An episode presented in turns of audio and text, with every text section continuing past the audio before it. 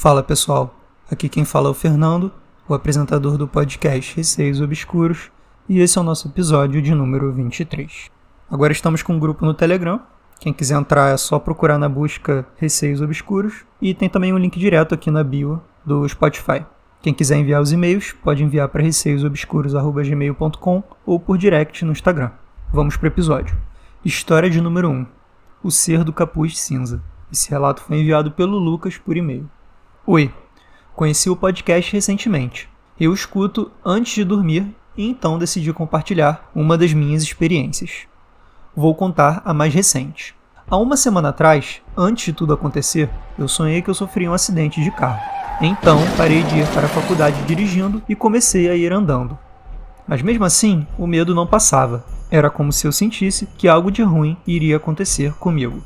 Dois dias antes de eu completar 22 anos, já na semana do ocorrido, eu comecei a ver um ser alto nos cantos escuros das esquinas me observando.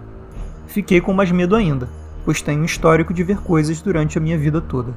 Então, contei para minha mãe e ela fez uma oração por mim que me deixou um pouco aliviado Chegou o dia do meu aniversário, que eu deveria estar feliz, mas nesse dia me deu uma febre muito alta.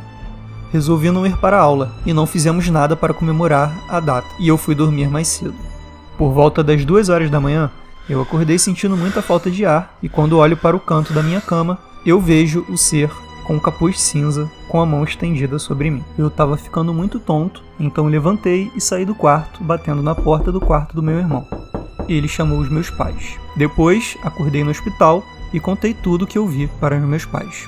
Na época, contei essa história para alguns amigos meus e eles me falaram que poderia ser um ceifeiro, mas eu não sei o que é e espero nunca mais ver um. Lucas, obrigado por enviar o relato. Eu confesso que eu nunca ouvi falar desse termo que você usou, ceifeiro, então não consigo opinar exatamente no que, que foi, mas foi uma entidade que possivelmente te fez bastante mal, né? A ponto de te deixar tonto e estar ali presente, né? Tanto na esquina quando você viu ele e também quando você acordou na sua própria casa e ele estava com a mão estendida sobre você. Bem assustador. Agora vamos para a história de número 2, que no caso são dois relatos enviados pela mesma pessoa. Foi enviado pelo Kleber por e-mail. Fala, Fernando, tudo bem? Sempre acompanho o podcast e já cheguei a te mandar um relato da minha mãe. Fiquei de te escrever outros e vou te mandar dois agora. Eles vão sem título, pode nomear conforme sua criatividade. Vamos lá. Relato de número 1. Upside Down. Tem um rapaz, vamos chamá-lo de Guto, que é amigo de um amigo meu. Até o conheço, mas não tenho contato. Bom, as pessoas mais próximas ao Guto sempre notaram que ele tem muita predisposição a dormir, e ele chegava a dormir muito. Acredito que em média de 12 a 16 horas quando possível. E às vezes Quanto mais ele dormia, mais exausto ele acordava, mas não era sempre, apenas algumas vezes. Obviamente, todos que o conheciam achavam isso absurdo, mas o que o Guto relatou a alguns de seus amigos era o seguinte: ele não tinha mesmo problema em dormir, mas quando pegava no sono, sentia que seu corpo ficava extremamente leve. Sentia como se ele não estivesse dormindo, mas apenas de olhos fechados. Certa vez, quando ele abriu os olhos, notou que estava fora do seu próprio corpo. Aquilo não fazia sentido algum, mas ele só sentia medo e pavor. Logo em seguida, ele acorda e, como de costume, está exausto.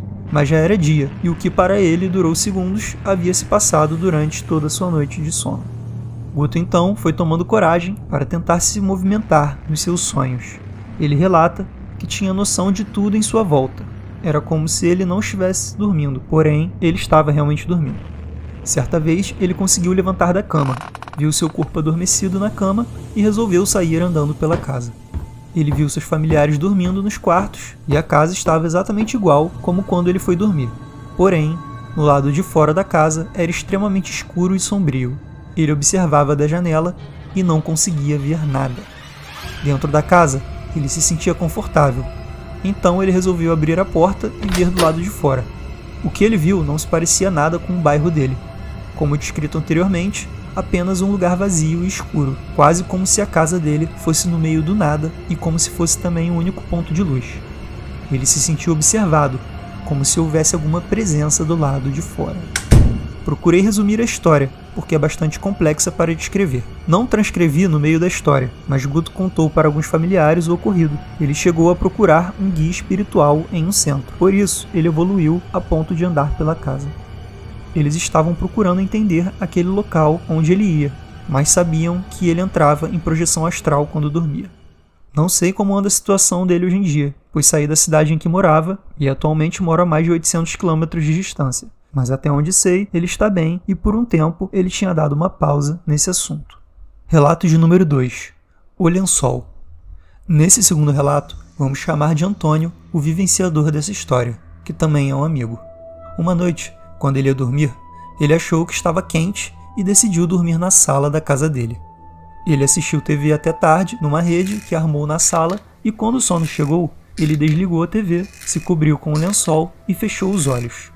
Segundos após fechar os olhos, ele passou a ouvir passos dentro da casa. Os familiares dele tinham ido dormir há horas atrás e ele chegou a perguntar se seria alguém, mas ninguém respondeu. Cada vez mais, os passos chegavam próximos da rede. E nesse momento, o corpo dele começou a tremer de medo enquanto ele se sentia paralisado. Ele sentiu uma presença e continuou a ouvir os passos cada vez mais próximos dele. Então, uma mão toca a rede e começa a deslizar ao encontro das pernas dele chegou o lençol para o lado e tocou os seus pés. Começou a puxar levemente o lençol e subir a mão nas pernas dele. Ele tomou ar e, apesar do medo, ele rapidamente pulou para fora da rede. Não havia nada na sala, apenas ele e os móveis. Ele correu para o quarto dos seus pais, relatou o ocorrido e ficou por lá mesmo para tentar conseguir dormir. Kleber, muito obrigado novamente pelos relatos. Você já tinha me enviado antes o relato da sua mãe. E eu vou começar explicando primeiro o porquê do título que eu dei pro relato 1, Upside Down. Não sei se todo mundo aqui viu Stranger Things, mas é uma série em que um dos personagens, de vez em quando, acaba entrando no mundo que chamam de Upside Down. E para quem viu a série vai conseguir fazer essa relação, que é muito parecida com esse mundo aí em que o Guto, do relato 1, foi parar no meio da sua projeção astral. Achei bem estranho, inclusive porque ele sentiu uma presença, né, do lado de fora. Eu não sei nem como é que ele teve coragem de dar uma olhada. Eu acho que eu teria ficado em casa mesmo e esperado minha alma voltar pro meu corpo.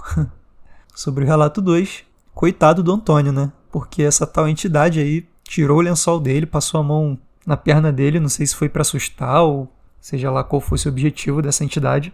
E com certeza conseguiu cumprir o seu objetivo se foi assustar, né? Porque rapaz levantou ali da rede num pulo e ainda olhou, procurou se tinha alguém, não tinha ninguém, comprovando que realmente foi alguma entidade. E espero que ele não passe por nenhum susto mais parecido com esse. Gente, o episódio termina por aqui. Relembrando que o grupo do Telegram tá ativo, o pessoal tá conversando bastante. E quem quiser aí trocar uma ideia, chegar lá, fica à vontade, tá convidado, o grupo é aberto. Só escrever Receios Obscuros na busca do Telegram ou clicar no link direto na bio do Spotify. Caso queiram enviar seus relatos, o e-mail é receiosobscuros.gmail.com ou pode mandar também no Instagram por direct. Um beijo a todos e até o próximo episódio.